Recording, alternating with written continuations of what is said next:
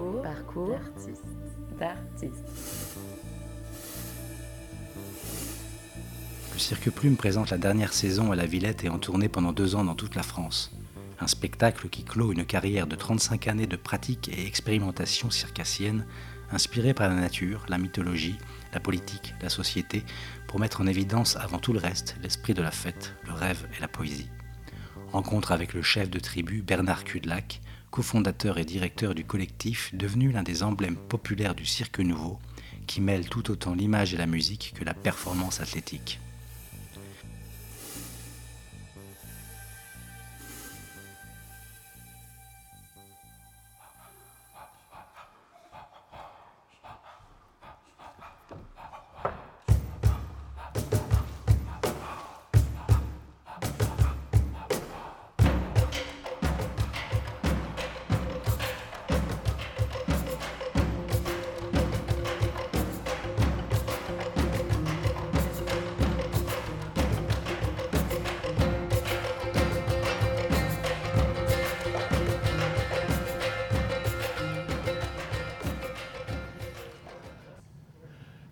Votre compagnie, quel est votre parcours? Qu'est-ce qui fait de vous un artiste, Bernard Cudelac Euh, c'est- J'ai pas de parcours d'études à l'intérieur de- des professions du spectacle vivant.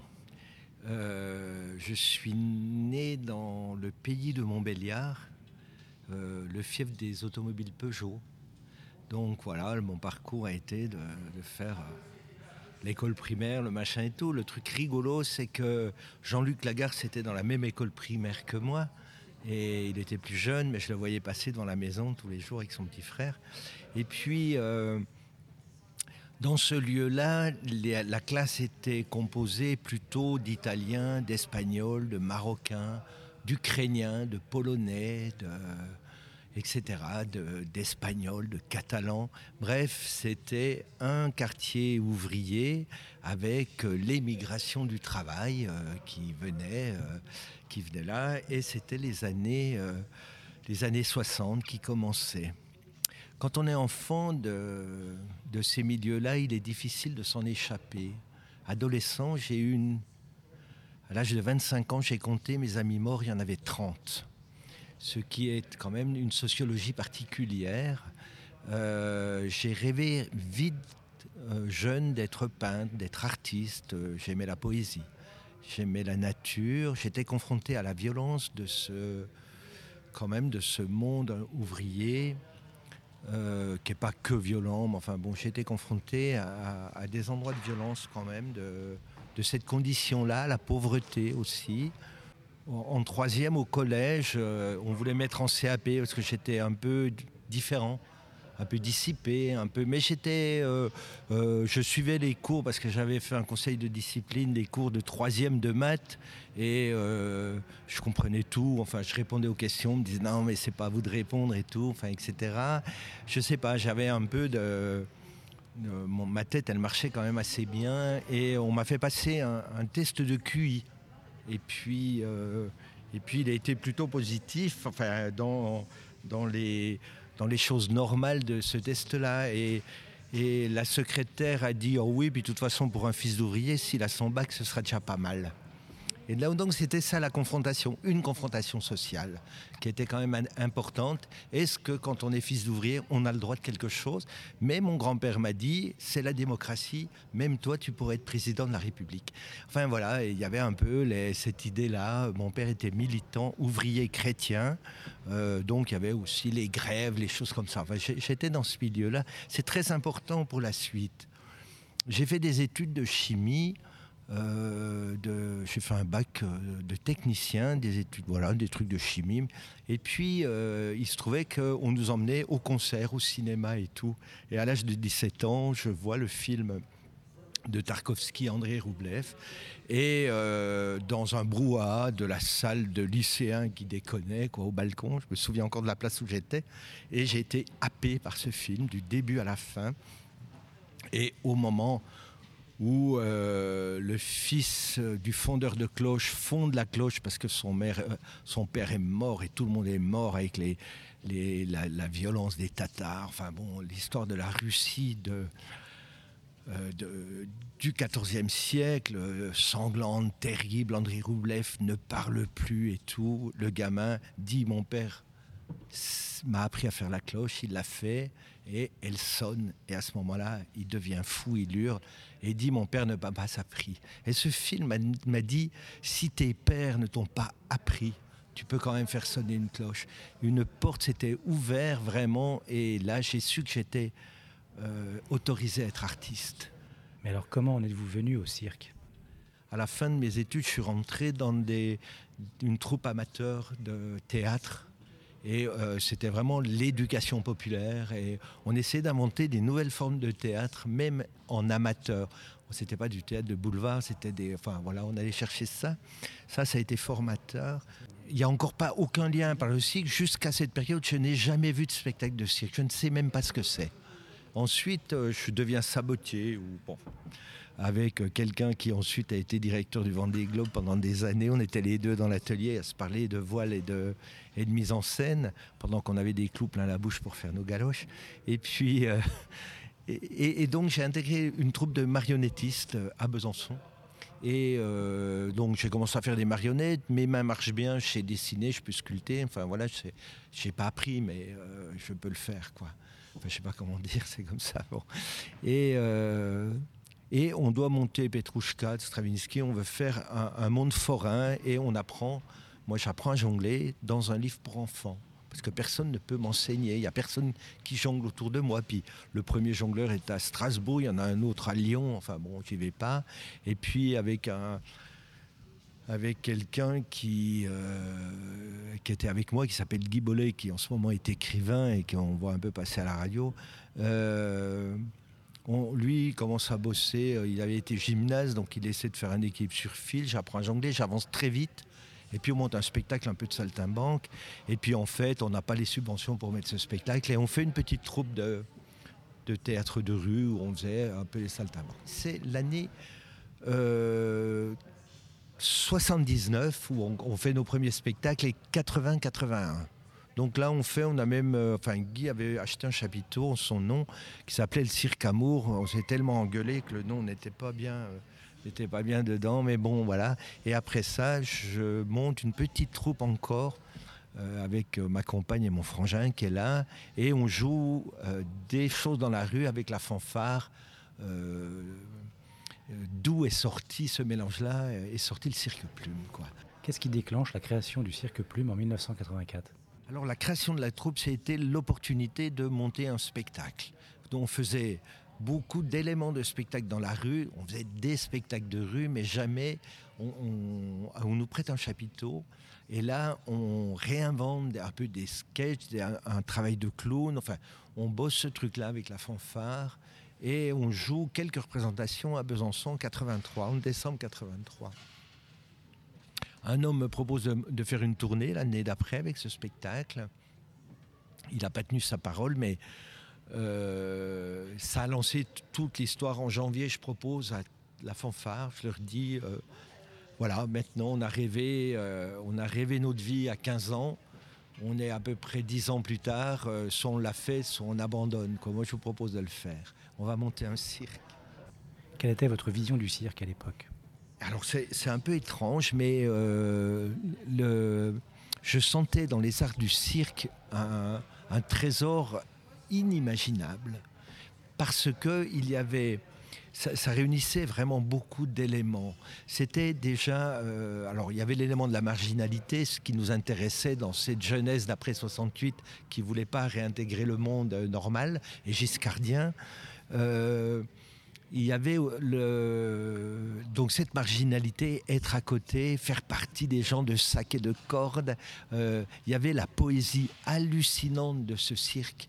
Moi, ça m'émouvait vraiment, c'est-à-dire de prendre quelque chose qui est euh, presque essentiellement pauvre.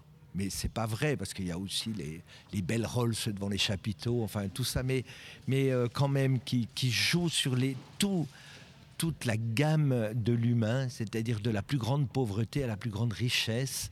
Et je sentais que cet art était absolument branché sur toutes les mythologies de l'espèce humaine. Je, sentais ça, c'est-à-dire sous mes pieds, il y avait 40 000 ans. Et je le sentais. Alors, je n'aurais peut-être pas exprimé ça en 84, mais je l'ai fait en 86, 87, 88, et j'ai commencé à bosser là-dessus. Mais je sentais toute cette puissance-là.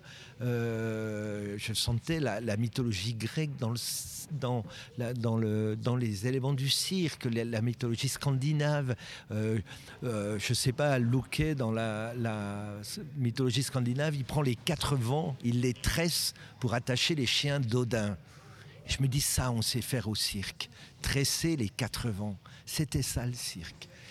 C'était bon. Alors évidemment, j'étais exalté. J'étais, euh, euh, je, voyais ça. Et puis tout le monde l'avait vu, Picasso l'avait vu, Chagall l'avait vu, euh, Rilke l'avait vu dans la cinquième élégie. les, les, gens nous en parlaient, Baudelaire nous en parlait, c'était tellement Fernand Léger, enfin bon, etc., etc. Tout le monde en parlait de ça.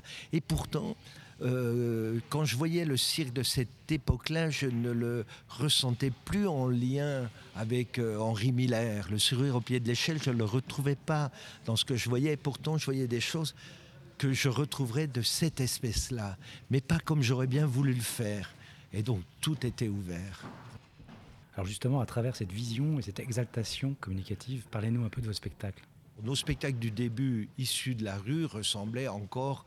Ils étaient euh, bavards, euh, on interpellait le public, on allait le chercher, on déconnait, il y avait peu de public. Enfin, c'était un petit chapiteau de 150 places, quoi. Enfin, c'était ben, déjà pas mal, mais, euh, mais l'esprit était là.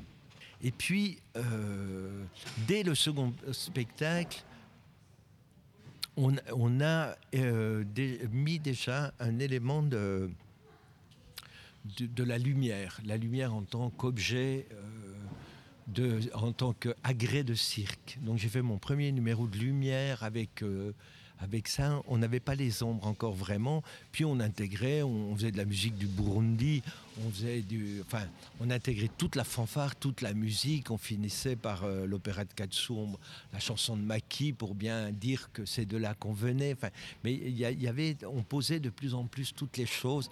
Euh, je lançais une plume en l'air, elle me retombait sur le nez. On a fait notre premier numéro de musique de verre avec un bossu qui accordait les vers pendant que le public rentrait, puis on jouait. La deuxième, gymnopédie de Satie euh, euh, sur les vers, dans un petit chapiteau. C'était pour moi l'essence du cirque, ça. Et puis, euh, après ce spectacle-là, on s'est mis dans une écriture, enfin j'ai fait une écriture plus précise d'une construction de spectacle. On a acheté un chapiteau qui était abandonné, euh, qui, servait de théâtre, le théâtre de la Méditerranée, ça s'appelait, donc un chapiteau de 700 places, parce que je pensais, alors nos spectacles marchaient bien, on avait du public déjà euh, presque tout le temps, enfin on a eu, enfin ça, fonctionnait quoi, vraiment, ça se mettait en route, et euh, on avait acheté ce grand chapiteau de la Méditerranée, et donc parce que moi je voulais qu'on ait la taille d'un cirque traditionnel, un grand cirque traditionnel, pour montrer que le cirque nouveau, c'était pas seulement des petites formes, mais que ça pouvait être des formes euh, de, même, de même forme que le cirque traditionnel. Et dans un... Enfin, nous étions attachés au cirque traditionnel quand même. C'était notre référence directe. Hein. À ce moment-là, il ne pouvait pas y en avoir d'autres, disons. Enfin, en tous les cas, c'était la nôtre. Et puis, euh, dans, dans l'année de ce deuxième spectacle, j'ai lu tout Mircea Eliade. J'ai passé euh, un ou deux ans à à, aller voir euh, tout son travail sur l'histoire des religions, sur l'histoire des mythes, euh, sur, etc. Et c'est là que j'ai vu vraiment que nous étions dans, le juste chemin, enfin, dans, mon idée de départ, euh, et c'est là que je disais que le cirque, c'est la nostalgie du paradis. Enfin, les rituels de, des débuts du monde, des cosmogonies se rejouaient dans, dans des cabanes sacrées qui, un peu tout autour de la Terre, se ressemblaient. Et très souvent, c'était dans un cercle qui était le temps euh, le temps qui n'existe pas, enfin le temps qui est, qui est cyclique, non pas un temps linéaire. Et au cirque, le temps est cyclique. C'est un temps pour moi immédiat, qui, qui n'est pas un temps de la narration, qui est un temps de l'acte.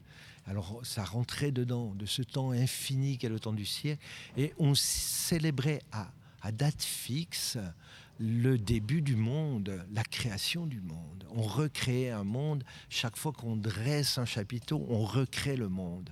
On recrée un monde. Et dans cette tente-là, par terre, il y avait du sable. Et euh, au milieu de ce cercle, il y avait du sable ou de la terre qui était la terre, la terre euh, dans ce cercle-là qui est le temps, et au milieu de ce cercle on dressait un mât qui soutenait le ciel. Et donc il y avait une toile étoilée au-dessus d'un cercle rempli de terre ou de sable.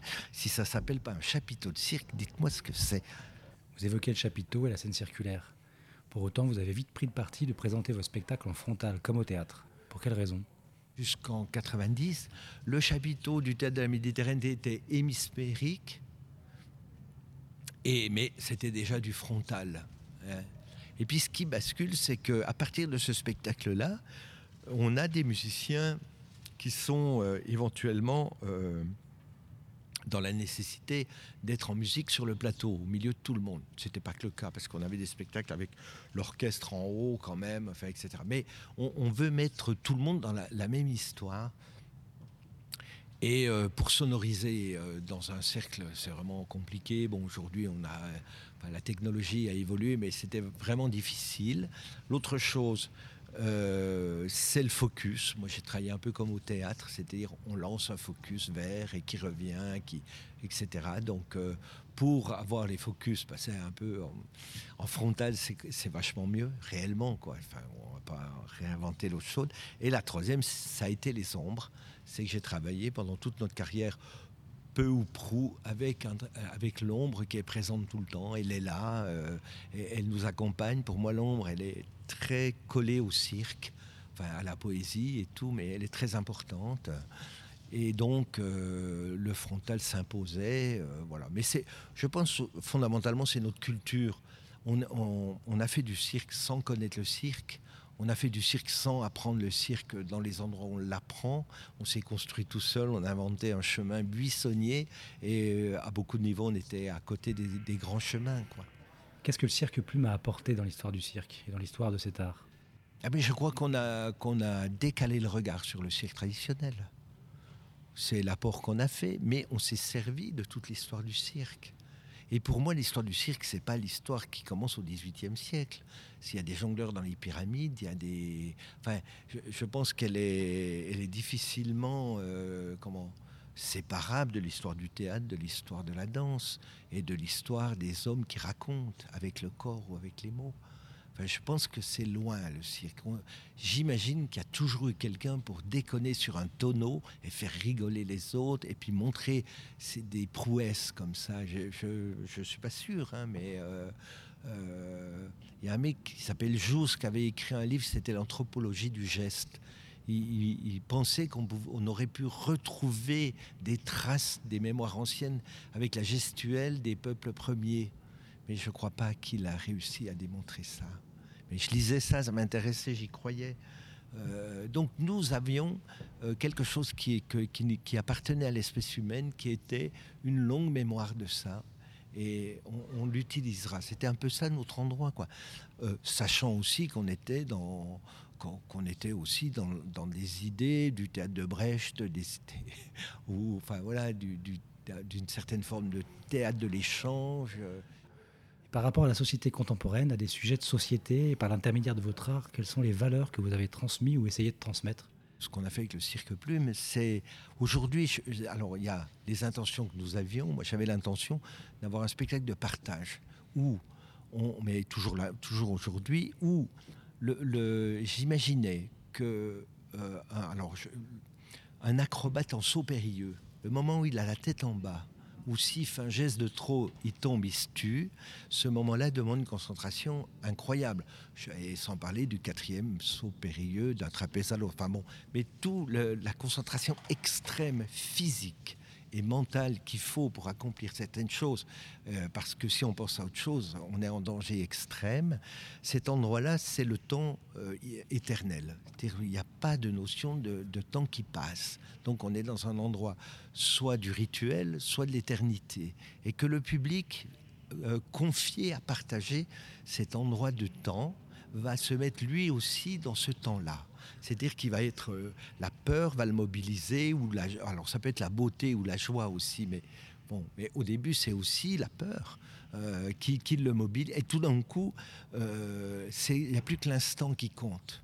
et que le spectacle de cirque devait être une multitude d'instants de cette nature qui fait que tout d'un coup on est présent à soi-même en étant présent à l'autre. Et ça sont des vraies valeurs. Être présent à soi est une grande valeur, être présent à l'autre en est une autre grande valeur qui est quand on voit les, gens euh, présents à leur portable dans la rue, marchant et se cognant les uns dans les autres, c'est ni être présent à l'autre, ni être présent à soi. C'est être présent à, la distraction généralisée. L'autre chose politique aussi qui était au départ dans ma tête, c'était l'idée de réunir dans un spectacle toutes les classes sociales et toutes les classes d'âge. Et seul le cirque pouvait réussir ça si on avait la volonté de le faire. Et moi, j'avais la volonté de faire ça il est rare de réunir les, notre humanité, notre société ensemble dans des endroits où on peut partager la même chose. Et je pense que c'est très précieux. Vous vivez dans le massif du Jura, les forêts du Doubs. La nature est très présente dans vos spectacles. Et dans la dernière saison, à la fin, il y a cette mer de sacs plastiques. Vous jouez beaucoup aussi sur le rapport entre les hommes et les femmes. Est-ce que ces sujets d'actualité que sont l'écologie, le féminisme et plus généralement la question de la domination les humains sur la nature et les animaux, les hommes sur les femmes, ont une place importante dans votre œuvre? Ben oui, mais, mais euh, ça fait longtemps qu'on fait ça. Parce que euh, déjà en 98, j'avais créé un spectacle qui s'appelait L'harmonie est-elle municipale? Et c'était sur les rapports des hommes et des femmes. Et donc c'est dans ce spectacle qu'il y avait un homme qui venait de plus en reculant, son ombre devenait très grande, et puis il se bascule un peu, puis il s'aperçoit qu'il a une ombre de femme. Et il veut la rencontrer, mais quand il s'approche, ben, il devient tout petit, et l'ombre est grande, donc il recule, l'autre devient petit. Et puis il, il rencontre son ombre de femme. J'avais écrit ça après la guerre de Bosnie pour des raisons de la guerre de Bosnie. Et on a toujours été sensible à, à, la politique. On a toujours été sensible à une partie de penser la société d'une façon ou d'une autre, et d'une façon plutôt euh, humaniste et progressiste, plutôt que euh, réactionnaire et, traditionnaliste, hein, plutôt comme ça. Et, euh, et, puis on est quand même un peu anarcho écolo, quoi. C'est-à-dire qu'on ne supportait pas beaucoup les systèmes d'autorité. Et puis pareil pour les hommes et les femmes, on a toujours pensé qu'on devait une égalité euh, entre hommes et femmes, et, chacun partageait ça, et aussi peut-être dénoncer un peu euh, le, eh ben, cette domination masculine. Hein. Ben, on a lu Bourdieu aussi, hein, etc., évidemment, et euh, tout ça, quoi. Donc on le met dans nos spectacles, mais, mais c'est aussi notre façon de vivre, une façon de le, de le, faire, de le dire, quoi. Donc dans ce dernier spectacle qui était sur les saisons. La saison d'aujourd'hui, c'est plus les fleurs, les feuilles. Et c'est les, il y a 60% des insectes qui ont disparu, 50% euh, des oiseaux, 60% des vertébrés. On est des assassins.